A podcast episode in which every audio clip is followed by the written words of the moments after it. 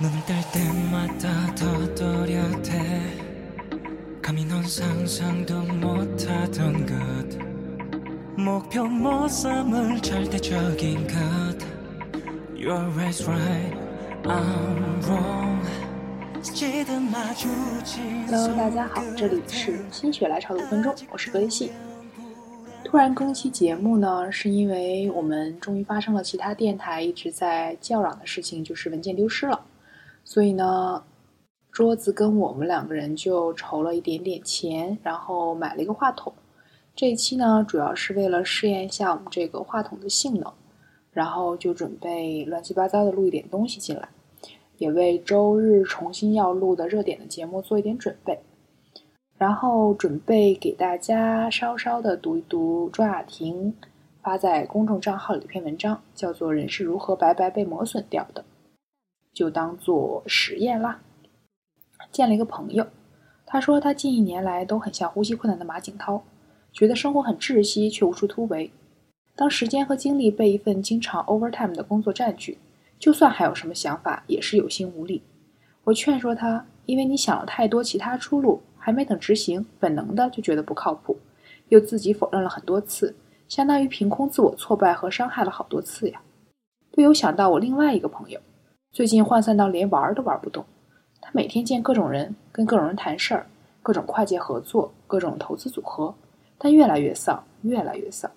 我一针见血地指出了他的问题所在，因为你没有了现金流呀，就是感觉在布一个很大的局，但看不到情节进展，特别有先帝创业未半，已经花光预算的感觉。不由想到，人有时迷恋做一点小生意，虽然挣不到什么大钱，但时不时的有小笔账进账。那种心理满足感，属于持续不断的给人生发糖，就还挺愉悦的。你想想，地上有两块钱，你可能都懒得捡，但群里抢到红包都要鞠躬发表情包，谢谢老板了。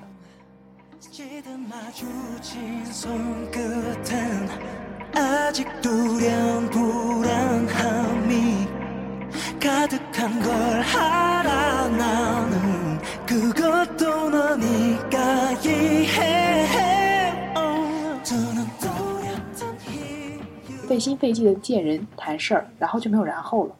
感觉是黑胶有了划痕，永远跳不到华彩部分，能不感到生命磨损吗？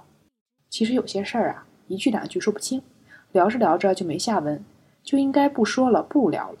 哪怕工作也是如此，换一个合得来的会愉悦很多，也会有顺理成章的好结果。否则反复说，反复聊，无论是自己脑子乱，还是对方听不懂，都挺伤元气的。我有时觉得创业者会有一部分心理创伤，就是因为他们要反反复复、一遍遍的去说、宣传、说服、解释，到最后不是自己先烦了，就是被自己洗脑的，觉得所有的一切都天然正义合理，但看不见进程，还是很受伤的。所以说，最磨损人的是焦灼状态，也就是大家所说的无处突围、深陷泥潭、呼吸困难。我从来没有感受过暧昧的美好，也是如此。感情暧昧的话，少年时尚能解释尽情情切什么的；成年人的暧昧就是深知目前状态已是最好状态，非要破冰不划算的，搞不好连朋友都没法做。然后热情与浪漫都在他爱我，我不爱他的清澈中蹉跎了。现在连广告和 MV 都有故事情节了，还经常是反转款的。过去那种在海边走来走去叙说心情的表达方式已经过时了，而焦灼的状态充其量就是餐厅的背景音。大部分时候，他们选的不合时宜，听着还有点烦。所以，当你感到烦、呼吸困难的时候，就应该马上停下来复盘，看看是被什么事情障碍住了。焦灼的工作已经很可怕了，更别提焦灼的恋情。有时你很难列举明确的不满意。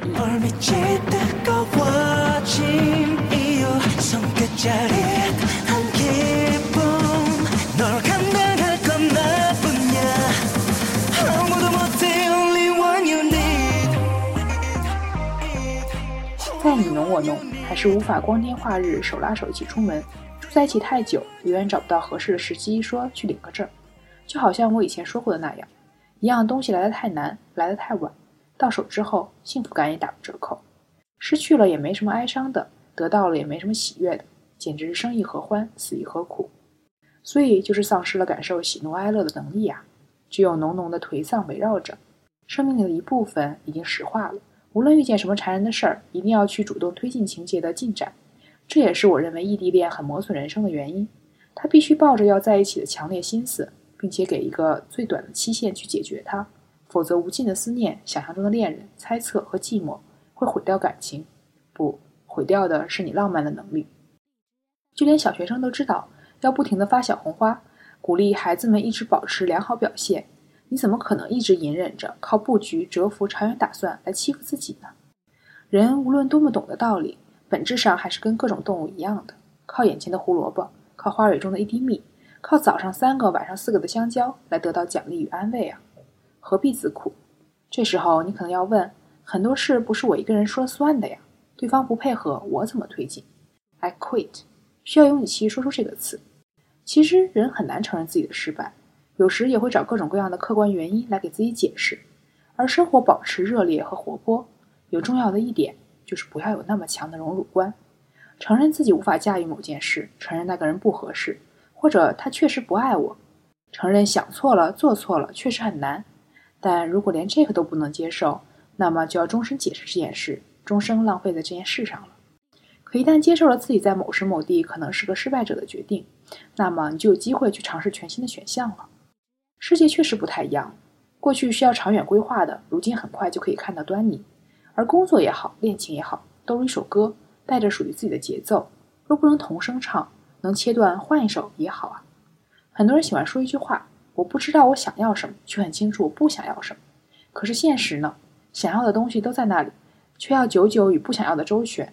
我们太喜欢用迂回的方式接近了，在这样日复一日的不确定中，大家终于丧成了一个类型。好啦，文章就到这里了。希望大家对音质还满意，内容的话呢，这个不满意，那大家去找庄老。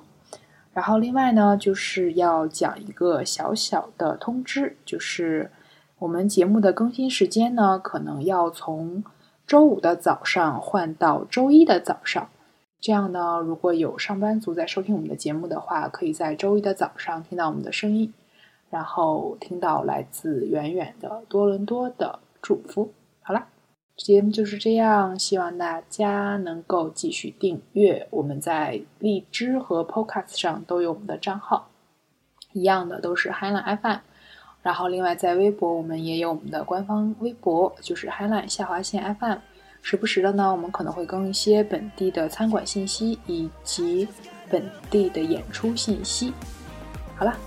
不再多说了，希望大家一天愉快，拜拜。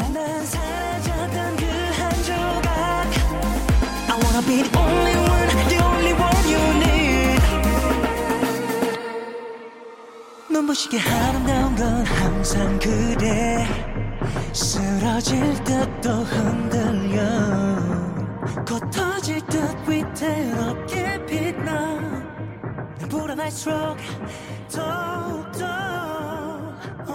지자자 타자도